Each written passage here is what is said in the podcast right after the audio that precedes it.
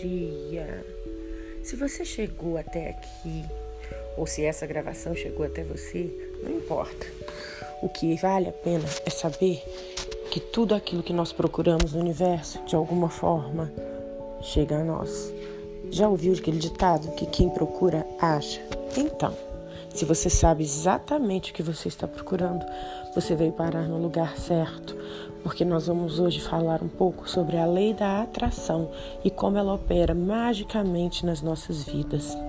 O meu nome é Ludmila Lima, eu sou terapeuta holística há 12 anos e trabalho com técnicas muito antigas, como a lei da atração, que para nós virou moda, mas isso já vem de milênios. Também trabalho com cristais, cromoterapia científica, light healing, magnified healing, reiki, barras de access, hipnose clínica, tarot, constelação familiar e outros assuntos ligados ao nosso universo oculto.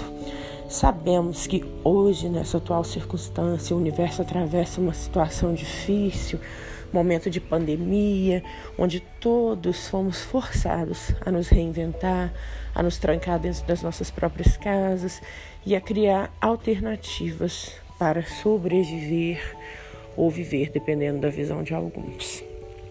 O mais importante quando o planeta passa por uma situação de realinhamento como essa, é não perdermos a cabeça, não nos rendermos ao desespero e não cairmos na neurose midiática. Se você ligar a televisão, você só vai ouvir notícias ruins. Isso vai contaminar o seu inconsciente e ao longo do dia você vai fazer várias pausas, sempre com medo daquilo que ouviu, pensando que aquela situação pode se repetir para todos os lados e que possa de alguma forma chegar até você eu lhe digo: você está certo. Tudo aquilo em que você focar o seu pensamento vai se expandir. Então, sejamos razoáveis. Vamos focar no positivo e vamos focar nas coisas boas, porque se nós focarmos em toda essa mídia conspirativa, RPR, religião, política e remédios, que tenta nos condenar e nos oprimir o tempo todo, vamos todos enlouquecer e parar de produzir num tempo recorde.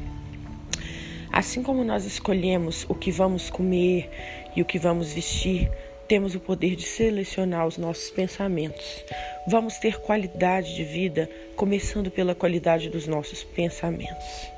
Algumas pessoas em situações como essa não querem pensar, querem sair fazendo mil coisas para não ficarem sozinhas consigo mesmas, para não irem de encontro à própria mente. Isso faz bem? Não faz.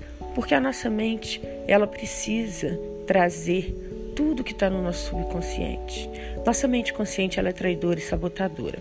E se nós não dermos passagem para nossa criança interior, para aquilo que está no nosso subconsciente aflorar, nós vamos sempre nos auto-sabotar, sempre nos tapear com atividades corriqueiras do dia a dia. Eu não estou dizendo que você não tenha que cuidar da sua casa, cuidar dos seus filhos, dos seus animais, sair para trabalhar e fazer suas coisas. Devemos fazer tudo isso, faz parte da nossa existência e da nossa subsistência. Mas o mais importante é fazer tudo isso com um pensamento leve, positivo, com fé de que no dia seguinte tudo será melhor. Se mantivermos a nossa energia em alta e a nossa fé devidamente canalizada, vamos ter uma sensação física melhor. Pensamentos levam a sentimentos que geram ações. Ações geram manifestações e resultados.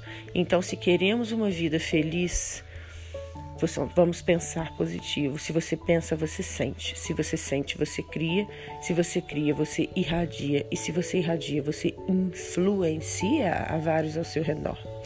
Imagine um ambiente onde uma pessoa leve, alegre e positiva chega. Todos querem estar perto dela. Imagine um ambiente onde chega uma pessoa catastrófica, negativa, trágica. Ninguém vai querer chegar perto. Não é uma questão de escolhas. Então, se você está procurando uma vibração leve para receber dos outros, seja você primeiramente essa vibração, porque tudo aquilo que emanamos vai atrair energias iguais. Seja quem você quer ser para ter o que você quer ter. Está procurando pessoas alegres, comunicativas, leves, que te ofereçam trocas significativas de afeto e de aprendizado? Seja esse tipo de pessoa, mesmo diante das circunstâncias difíceis. Faça aquele curso, se matricule naquele lugar, comece a trabalhar com aquela arte maravilhosa que você sempre pensou e morre de medo.